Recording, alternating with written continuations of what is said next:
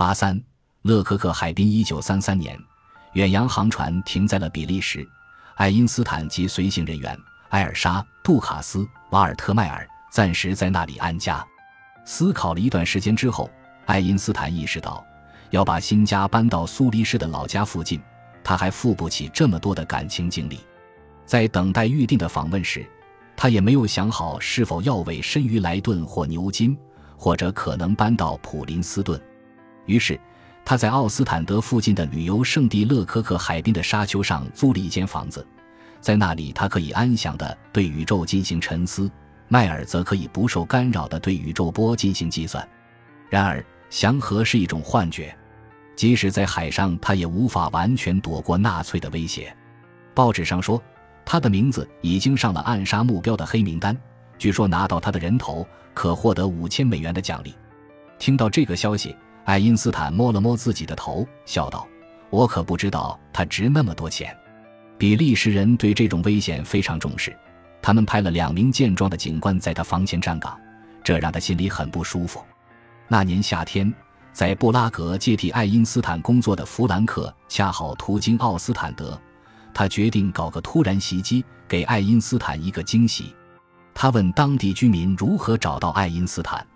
尽管政府规定不得随意提供这些信息，但没过多久，他就被引向了沙丘中的别墅。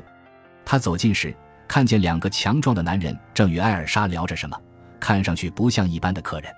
弗兰克后来回忆说：“突然，这两个人看见了我，他们冲过来抓住了我。”艾尔莎吓得脸色惨白，连忙上前阻止。他们怀疑你就是传闻中的刺客。爱因斯坦觉得这件事有趣极了。包括附近的住户天真的给弗兰克指路，爱因斯坦跟弗兰克讲了他与普鲁士科学院的通信，这些信他都放在了一个文件夹里，还特意写了几句幽默的诗作为想象中的回应。感谢你如此温柔的信，这是典型德国式的，宛如这个寄信人。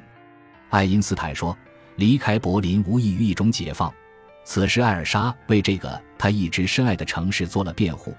你开完物理学讨论会回家后，经常对我说：“这种杰出物理学家的聚会在别的地方根本找不到。”是的，爱因斯坦答道。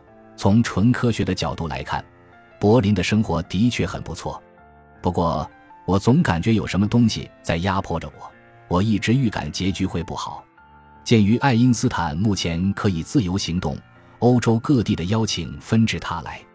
我现在拥有的教授职位之多，已经超出了我能设想的范围。他对索洛文说：“尽管他曾经做出承诺，每年至少要在普林斯顿待几个月，但是现在他开始有些手足无措地接受这些邀请。他对拒绝邀请从来都不是很擅长。这部分原因是由于他们的确很诱人，使他受宠若惊。”部分原因是由于他仍想更好地资助他的助手瓦尔特迈尔。此外，这些邀请也可以表明他和各所大学对纳粹践踏德国学术界的蔑视。你可能觉得不接受西班牙和法国的邀请是我的本分，他对巴黎的朗之万坦言。然而，这样的谢绝可能会引起误解，因为两份邀请至少在某种程度上都是政治示威。我认为这种示威是重要的。并不想破坏它。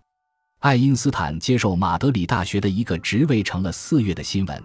西班牙部长宣布，物理学家已经接受了教授职位。《纽约时报》说，消息一出，欢声雷动。该报指出，这应该不会影响他在普林斯顿完成每年规定的任务。但爱因斯坦警告弗莱克斯纳，如果迈尔在高等研究院当不上正教授，而只能做副教授。他就不一定能如约完成工作。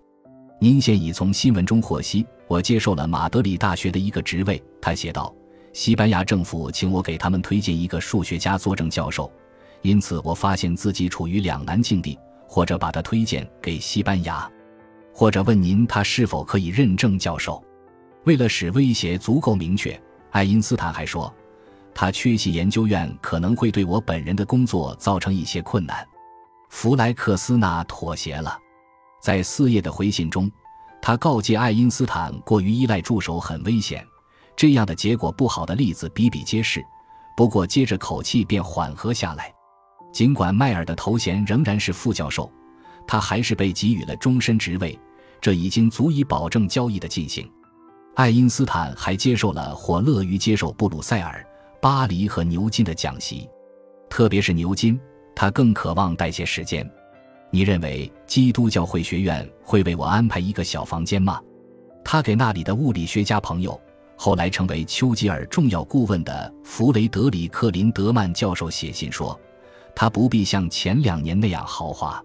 在信的结尾，他发出了一声叹息：“我再也见不到我的出生地了。”一个显然的问题是，他为什么不考虑在耶路撒冷的希伯来大学待些时间呢？毕竟。从一定意义上说，这所大学可称得上是他的孩子。一九三三年春，爱因斯坦四处呼吁筹建一所新的大学，以充当无家可归的犹太知识分子的避难所，也许建在英国。他为什么不招他们到希伯来大学呢？他自己又为何不去呢？问题在于，在过去五年里，爱因斯坦一直在同那里的管理层做斗争。一九三三年。正当他和其他教授逃离纳粹的魔掌时，终于有了最终的了断。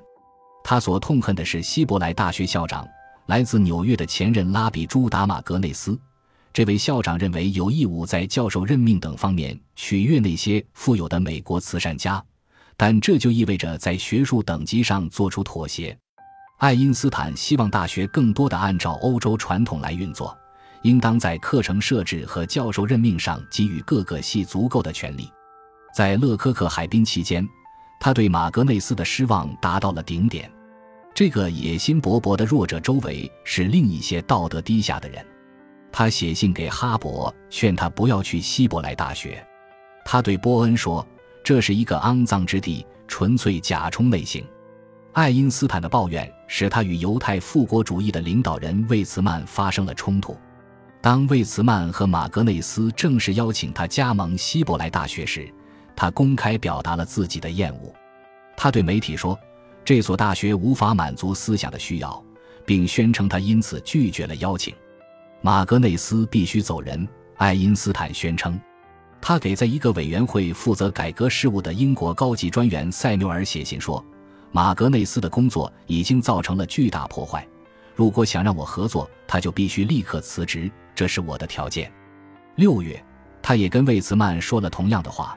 只有彻底换人，情况才能发生改变。魏茨曼精明干练，懂得如何防守。他决定利用这一机会削弱马格内斯的权力。如果获得成功，爱因斯坦就不得不加盟。在六月底赴美途中，有人问魏茨曼为什么爱因斯坦不去耶路撒冷。他的确应当去。魏茨曼说：“他已经收到邀请，如果他去了耶路撒冷，他就不必浪迹于世界各所大学中了。”爱因斯坦非常愤怒，他说：“魏茨曼对他不去耶路撒冷的原因一清二楚，他也知道在何种情况下我会准备承担希伯来大学的工作。”于是，魏茨曼任命了一个委员会，他知道这将剥夺马格内斯对大学学术的直接控制。随后。他在访问芝加哥时宣布，爱因斯坦的条件已经满足，因此他应当首先来希伯来大学。阿尔伯特·爱因斯坦已经明确决定接管希伯来大学的物理学研究所。犹太电讯社根据魏茨曼的信息做了这样的报道：这是魏茨曼的一个骗人诡计，永远也不可能实现。但他不仅吓住了普林斯顿的弗莱克斯纳，而且也让希伯来大学的争论平息下来。使大学改革得以实施。感谢您的收听，本集已经播讲完毕。喜欢请订阅专辑，关注主播主页，更多精彩内容等着你。